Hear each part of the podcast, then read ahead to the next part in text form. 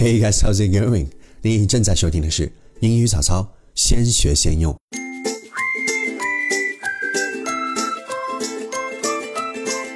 Our topic today is cost an arm and leg. 死贵，太贵，贵的要死，贵的我想跳楼。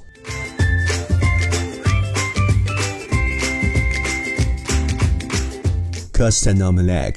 OK，我们来看一下这句子。Cost 花费，an arm and leg 一只手和一只腿。，cost a normal leg 字面意思，付出了一只手和一只腿的代价。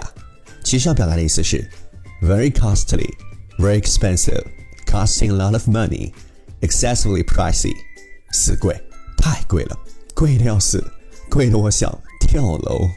陪女友逛街、购物、吃饭、唱 K、做美容、送礼物、度蜜月、刷卡时想说 "It is very very expensive" 的时候，换成 Oh, babe, it cost me an arm and leg。这不是找死吗？为了他，去旅行。This vacation is going to cost me arm and leg。这次旅行太贵了。为了他，买各种包。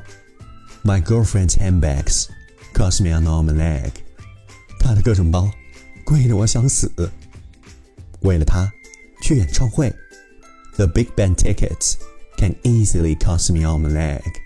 Big Bang 演唱会的门票贵的我想跳楼，而他却说，Fashion doesn't have to cost me arm and leg.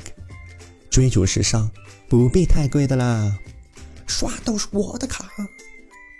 后来我才明白，最感动的表白不是那三个字，而是 It cost me arm and leg, but I love you.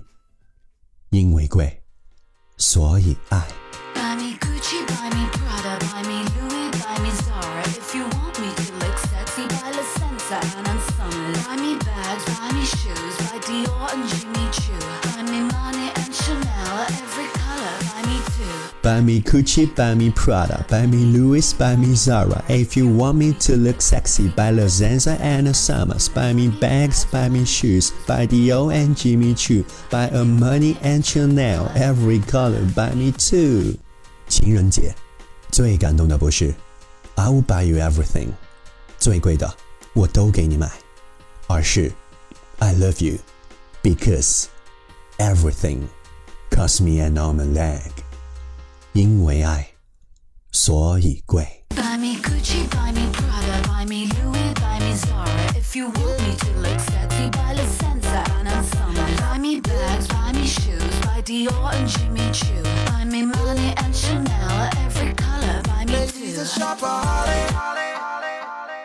今日分享到此结束，关注莹莹，找到微信公众账号 English Morning，免费索取同步口语学习文本，because English morning doesn't have to cost me on the leg。